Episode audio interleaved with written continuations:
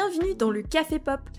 Quel phénomène de société se cache derrière les contenus qui envahissent nos écrans? Comment les films, séries et artistes qu'on adore nous inspirent ou nous influencent? Je m'appelle Bruna, je suis journaliste et toutes les semaines, je vous propose de prendre un petit café ensemble pour décortiquer les dernières news et les tendances générales en matière de pop culture. Au menu du jour, est-ce que se faire un girl dinner, c'est alimenter le patriarcat? Allez, on passe commande, littéralement. Imaginez, vous terminez une longue journée faite de révision, de travail ou de ménage. Vous devez encore faire les courses pour ensuite cuisiner un bon petit repas équilibré et tout re-ranger après. Sauf qu'il n'y a plus une goutte d'énergie en vous et plus tellement d'argent sur votre compte pour commander une pizza. Alors vous allez dans votre cuisine. Vous prenez le pot de cornichons qui traîne, un petit reste de fromage peut-être, quelques raisins, des amandes, un paquet de chips, et voilà, le dîner est prêt. Bon, je pense qu'on n'a pas trop besoin de faire activer son imagination. On est beaucoup à avoir cédé à la tentation d'un repas fait de snacks et de paquets entamés au fond du placard. Appelez ça comme vous voulez, des tapas, un plateau repas, un smorgasbord, un buffet. Moi, désormais, j'appelle ça le girl dinner. Alors, le girl dinner, c'est un concept qui est né cette année sur TikTok. Tout a commencé en mai 2023, quand la créatrice Olivia Maher a publié une vidéo dans laquelle elle comparait son repas du soir à un repas médiéval. Un repas constitué de pain, beurre, fromage, raisin, cornichons et un verre de vin. Oui, ça ressemble à un apéro français. Elle dit alors qu'elle appelle ça le girl dinner, un dîner de filles quoi. Sa vidéo est devenue virale et a lancé une tendance dans laquelle les utilisatrices du réseau social partagent leur version du girl dinner, allant de plateaux de collation jusqu'au reste des pâtes de la veille avec un peu d'huile d'olive dessus. La tendance a même son petit jingle officiel. Girl dinner, girl dinner, girl dinner. La règle d'or pour un bon girl dinner, il faut que ce soit facile, rapide et pas vraiment esthétique. Là, c'est le moment où vous vous demandez peut-être pourquoi je vous parle de ça. Le girl dinner n'est pas la seule tendance bon enfant de cette année avec le mot girl devant quelque chose. Ces derniers temps, on a aussi vu l'explosion du girl math pour mathématiques, des micro-tendances mode comme la tomato girl et la clean girl qui ont suivi le concept plus général de that girl. Cette girlification des internets n'est pas anodine. À chaque nouvelle tendance qui apparaît sur TikTok avec le mot girl dedans, les médias s'interrogent sur ce qui se cache derrière ces hashtags a priori sans prétention. Depuis quand c'est devenu un truc de fille de manger des snacks en guise de dîner? Et depuis quand peut-on genrer les mathématiques? Sans compter que faire référence aux femmes en tant que filles peut vite s'avérer infantilisant. Alors voilà, je repose la question. Est-ce que se faire un girl dinner, c'est alimenter le patriarcat? Pour commencer, parlons de l'origine de l'utilisation du mot girl dans la pop culture. Comme pour beaucoup de choses aujourd'hui, cette tendance nous vient bien sûr des pays anglo-saxons. Plus précisément, on peut retracer l'usage du mot à l'argot utilisé par beaucoup d'Afro-Américains. Selon un article du site australien Junkie, l'utilisation du terme girl pour désigner des femmes adultes trouve son origine dans l'anglais vernaculaire afro-américain, aussi appelé AAVE. Pour beaucoup de femmes noires, s'appeler fille est donc une marque de solidarité entre elles. Et oui, très souvent, les expressions et le style de langage des personnes minorisées ou racisées est réutilisé et réapproprié, jusqu'à ce qu'on finisse par oublier ses origines. De groupe opprimé à groupe privilégié, tout un lexique culturel devient cool et mainstream une fois que les personnes les plus mises en avant s'approprient ce qui était au départ considéré comme marginal. Vous connaissez sûrement quelques-unes de ces expressions, comme slay, l'un des mots favoris de l'influenceuse Lena Situation, ou encore le fameux woke. Woke, c'est tout simplement le passé simple du verbe anglais to wake ou se réveiller en français. Être woke, c'est une expression qui nous provient de la langue vernaculaire afro-américaine, encore une fois, pour désigner une personne fortement consciente des discriminations, inégalités et injustices subies par les minorités. L'expression a été popularisée dès les années 60 par les Afro-Américains dans le contexte de la lutte contre la ségrégation et pour les droits civiques des communautés noires. Un mot qui, à force d'être réapproprié et utilisé comme une insulte par les conservateurs, a fini par perdre de son sens, y compris en France. On a la même chose chez nous, hein. ce n'est pas qu'un truc d'américain. Je pense à l'expression kiffer, depuis longtemps rentrée dans le dictionnaire, avoir le seum, mais aussi wesh, trois mots issus des classes, disons, populaires et de la jeunesse racisée, et trois mots que tout un tas de jeunes blancs et bourgeois utilisent tout le temps, sans qu'aucun de leurs potes ne lève un sourcil. Bref, je vais pas faire tout l'épisode là-dessus, mais vous l'aurez compris, le mot girl dans un certain contexte est prononcé d'une certaine manière, est un marqueur social pour beaucoup de femmes noires américaines, et il s'est aussi exporté ailleurs dans le monde. Sauf que lorsqu'une fille blanche et privilégiée emploie ce mot, par exemple, ça n'a pas la même connotation que pour une fille racisée, dont le vocabulaire peut être caricaturé et utilisé contre elle. Notez bien que j'ai dit fille, et ça n'a probablement pas fait saigner vos oreilles. Parce que oui, en français aussi, on appelle souvent les personnes de genre féminin les filles, quel que soit leur âge et leur statut social. Parce qu'être une femme, c'est synonyme de maturité, de responsabilité, d'un statut adulte qui doit a priori être respecté. Alors qu'une fille, c'est encore un peu fragile, naïf, en construction, et surtout, jeune. Car la jeunesse, dans l'imaginaire collectif, c'est synonyme de beauté et de fraîcheur, de possibilités infinies et surtout de fertilité. Oui oui, restez avec moi. La jeunesse, pour une femme dans une société patriarcale, c'est le truc à vouloir absolument conserver un maximum. Pendant des siècles, les femmes ont été considérées comme une valeur marchande, à marier avec un bon parti afin qu'elles puissent pondre des enfants et ainsi continuer la précieuse lignée de la famille. Plus elles étaient jeunes, plus elles avaient la possibilité de faire beaucoup d'enfants. Et c'est ainsi que via les mythes, la poésie et les chansons des troubadours, la pop culture de l'époque quoi, la jeunesse est devenue la beauté, et la beauté la première monnaie d'échange des femmes. Aujourd'hui, c'est l'industrie de la beauté qui est la première à mettre de l'huile sur le feu en nous inspirant un affreux dégoût pour le moindre signe de vieillesse et en nous vendant des crèmes soi-disant toujours plus révolutionnaires alors que bon, on continue à avoir des rides et des cheveux blancs. D'où la figure stéréotypée d'une méchante sorcière, vieille femme au visage rongé par les années, isolée dans une cabane au fond des bois.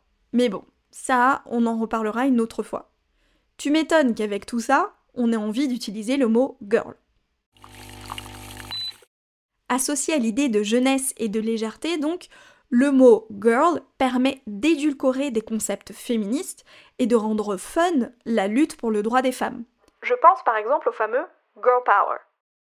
Dans les années 90, le girl power était d'abord associé au mouvement des Riot Girls, avec 3 R et 100 I. Les Riot Girls, c'était un mouvement culturel et musical mené par Kathleen Hanna, qui a fondé le groupe de punk rock Bikini Kill. Vous suivez?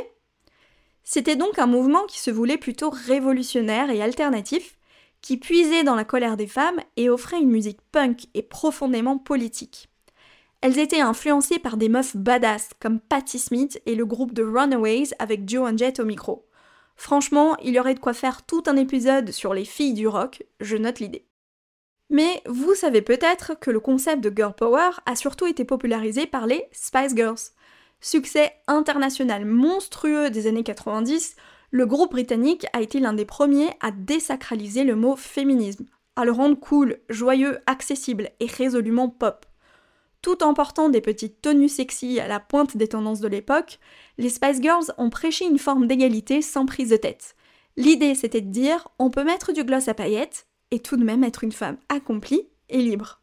Dans un article du New York Times sur la question, Andy Zeisler, une écrivaine féministe américaine et cofondatrice de Beach Media, explique qu'à l'époque, le féminisme c'était un gros mot, associé à l'idée d'une femme vénale, en guerre contre les hommes. Donc un groupe de femmes qui popularise le mot d'une autre façon, c'était plus que bienvenu. Évidemment, les Spice Girls, adorées en grande partie par des petites filles, moi comprises, étaient regardées de haut par les médias, qui voyaient en elles un groupe créé de toutes pièces et superficiel. Je vous parlais de ce mépris pour toutes les choses qui sont aimées essentiellement par les filles dans le dernier épisode. Un mépris dont avaient également souffert en début de carrière les Beatles. Vous savez, ce petit groupe british pas très connu. Alors oui, en revanche, il est indéniable qu'à l'ère du capitalisme effréné, les marques ne se sont pas gênées pour surfer sur le succès des Spice Girls et vendre tout un tas de produits estampillés Girl Power. Cette réappropriation du féminisme comme un joli slogan qui permet de vendre des produits à des femmes en recherche de bonne conscience, elle existe encore aujourd'hui. particulièrement dans la mode et la beauté, on en a déjà parlé, des industries qui visent essentiellement les femmes. Ces industries, coupables d'une bonne partie de nos normes de beauté totalement culpabilisantes, ont bien compris que tout ce qui était considéré comme féminin et jeune allait se vendre plus vite. Tout ce qui était girly, quoi. Un peu comme l'industrie du jouet qui sépare tout en deux catégories pour nous vendre deux fois plus de produits, on essaye de nous vendre des trucs genrés dans tous les supermarchés. C'est ça notamment qui a donné ce qu'on appelle la taxe rose. On fait un joli packaging pour des rasoirs en plastique rose et on les vend plus cher que les bleus en prétendant que la qualité du produit rose serait supérieure, alors que c'est exactement la même chose, voire parfois pire. Genrer un produit, c'est le rendre spécifique. C'est donner l'impression qu'il s'adresse uniquement à une certaine catégorie de personnes et si on tombe dans cette catégorie, on a l'impression que ce produit est fait pour nous, qu'il répond à un besoin essentiel. Alors que s'il n'y a rien de mal à se faire plaisir de temps en temps avec quelque chose qu'on aime, la plupart des besoins consuméristes sont des besoins créés de toutes pièces par les industriels. C'est d'ailleurs le cas du girl dinner. C'est ainsi qu'aux États-Unis, où la tendance a d'abord explosé, des marques de bouffe ont marketé certains de leurs snacks comme étant des parfaits composants du girl dinner. Ce qui en plus enlève complètement cette idée d'improvisation, de faire avec ce qu'on a. Et en un clic, voilà que le capitalisme s'approprie encore une fois une idée qui ne lui était pas destinée. Car non, le girl dinner n'est pas une technique marketing pour vendre des chips. C'est une idée qui semble avoir germé de la tête d'une jeune femme et qui a tout de suite parlé à des milliers d'autres femmes, simplement parce qu'elle évoque une situation familière. Utiliser le mot girl à la manière des femmes afro-américaines permet aux femmes de manière générale d'y trouver un marqueur de solidarité. En fait, en utilisant le mot girl pour parler des petites choses du quotidien, comme des luttes féministes, les femmes se réapproprient un vocabulaire et en font une force. Avec le girl dinner, l'idée c'est de se moquer gentiment des habitudes un peu honteuses qu'on peut avoir, c'est de déculpabiliser les femmes de ne pas réaliser des repas parfaits et super esthétiques dont les photos ont envahi Instagram. Et dans ce sens-là, il s'agit d'une pratique profondément féministe. Le travail domestique, qui tombe encore en grande majorité sur le dos des femmes, est ainsi désacralisé. Ça fait longtemps qu'on a la flemme de préparer des repas incroyables tous les soirs. Mais maintenant que nous avons le droit de le montrer sur Internet, et qu'on voit qu'on n'est pas les seuls, la pratique se normalise et il n'y a aucune culpabilité à avoir. Sur TikTok, Dr Zoé, une docteure en féminisme, l'explique très bien. Selon elle, le mot girl dans ses expressions est une réappropriation car le langage patriarcal voudrait nous rendre plus petites. C'est comme si on s'adressait directement au patriarcat en disant Tu veux m'appeler une fille? Tu veux m'infantiliser? D'accord, mais tout ce que tu auras dans ce cas-là, c'est un pauvre dîner fait de restes et de snacks. Ça permet de retirer tout le pouvoir qu'il y a dans le mot fille et de ne plus avoir honte de ne pas être parfaite. Le Girl Dinner permet d'incarner une version différente de la féminité, une version plus libre, moins enfermée dans des règles esthétiques performatives. Si pour un homme, ça peut être considéré comme drôle et normal de se nourrir de chips et une bière devant un match de foot et dans un appart mal rangé, je caricature bien sûr. Alors pour les femmes aussi. L'autre tendance avec le mot girl dedans qui est apparu sur TikTok, c'est le girl math.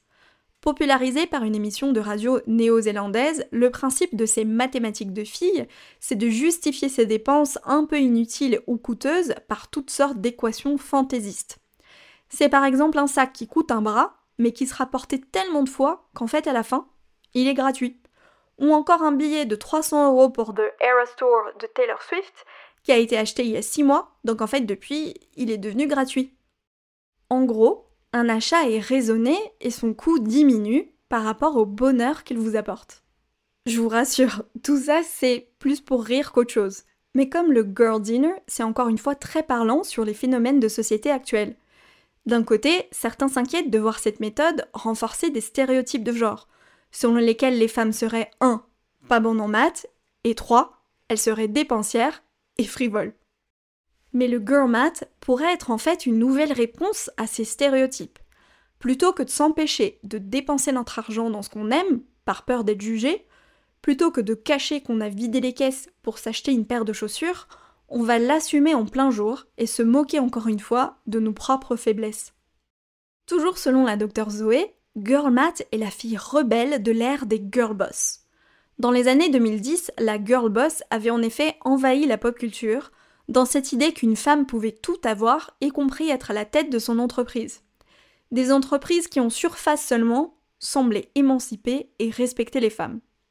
Finalement, le terme de girl boss a donc pris une connotation plutôt négative, étant associé à des femmes qui ont profité de leurs privilèges pour écraser la concurrence et reproduit une fois au pouvoir les mêmes pratiques et schémas de domination mis en place par des hommes. Le girl math, en revanche, répond à un besoin de montrer sa vulnérabilité et d'être vrai, de rester ancré dans le réel. Exit la girl boss soi-disant self-made qui a réussi comme un mec, et bienvenue au lazy girl job, une autre tendance TikTok qui fait référence au job d'une fille qui n'a pas envie de se tuer à la tâche, mais juste faire le strict nécessaire pour subvenir à tous ses besoins dans sa vie personnelle. La méthode du girl math est aussi issue d'une longue tradition pour les femmes de devoir justifier chaque dépense. Rappelons-le, il n'y a pas si longtemps que ça, les femmes ne pouvaient pas avoir un travail ou ouvrir un compte en banque sans l'autorisation de leur mari. Imaginez donc lorgner sur une belle tenue, mais ne pas pouvoir vous l'offrir avant de demander des sous à un homme. Berk. Ce que les femmes aiment, c'est vu comme un extra dans le budget, et comme inutile. Mais pourtant, on apprend en femme à être jolie, soignée et bien apprêtée. Et si ce n'est pas le cas, gare au jugement négatif. Comme le dit encore une fois Dr Zoé, dépenser son argent pour les outils dont on a besoin pour survivre au patriarcat, ça n'a pourtant rien d'un gaspillage. Ce qui est intéressant, c'est que sur TikTok en particulier, cette tendance du mot girl en tant que catégorie a commencé avec le hashtag girl. That girl, c'est comment dire, c'est comme quand on vous dit Tu connais cette fille parfaite qui fait tout bien et est super bien organisée? Bah, c'est elle. Voilà, vous avez la définition de that girl, une fille qui se lève à 6h du matin pour faire sa routine matinale, qui est productive et qui n'a jamais un seul repas aussi nul qu'un girl dinner. Censée être inspirante, that girl est le plus souvent jeune, mince et blanche, et aussi un peu riche, il faut le dire. Sa routine millimétrée n'est pas seulement hyper efficace, elle est aussi esthétique, respectant des codes très précis d'un certain chic minimaliste. En plus, elle trouve le temps de filmer tout ça et de le poster pour ses milliers de followers. S'il n'y a rien de mal à prendre soin de soi et organiser son quotidien, That Girl est bien sûr une version relookée de la Girl Boss, un énième condensé de tous les conseils de développement personnel prodigués par les magazines féminins. Elle est créée de toutes pièces par des influenceuses pour nous vendre un style de vie. Et encore une image de la perfection irréaliste face aux contraintes de la vie quotidienne. Le mot d'ordre du girl math et du girl dinner, c'est de déculpabiliser les femmes, toujours soumises à des standards contradictoires et impossibles à atteindre. Rappelez-vous le monologue de Gloria dans le film Barbie dont on a parlé dans le premier épisode. A priori, ce sont des hashtags créés par le peuple et pour le peuple.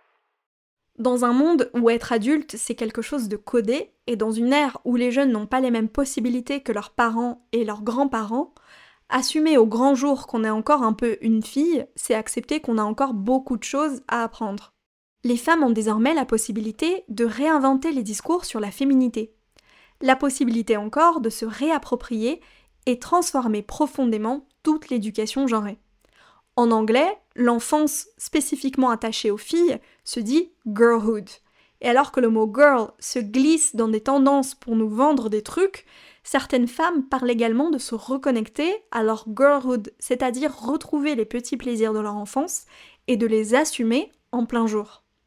Se réapproprier son enfance, c'est regarder avec tendresse et compassion cette petite fille en nous à qui la société a peut-être fait croire qu'elle avait moins de valeur qu'un garçon. C'est peut-être donner la possibilité à tout le monde, quel que soit son genre et son environnement social, de manger un bol de céréales pour le dîner. Parce qu'il n'y a pas de honte à nourrir l'enfant qui est en soi. Et voilà, c'est fini pour aujourd'hui. Merci beaucoup d'avoir écouté ce nouvel épisode. Si vous préférez la lecture, vous pouvez aussi visiter mon site brunafernandez.com pour retrouver le script de tous les épisodes. Pour aller plus loin, je vous mets quelques sources en description. Ce podcast est un podcast indépendant. Si vous avez aimé, n'hésitez pas à mettre 5 étoiles et à en parler autour de vous, ça nous aiderait beaucoup beaucoup. J'ai aussi un Tipeee si jamais vous souhaitez m'offrir un café dans la vraie vie. Vous pouvez me retrouver sur les réseaux sociaux, à Bruna underscore FDZ et également dans le podcast Comme par magie, dont le premier épisode arrive très bientôt, promis. Je vous retrouve la semaine prochaine pour prendre un nouveau café pop. Salut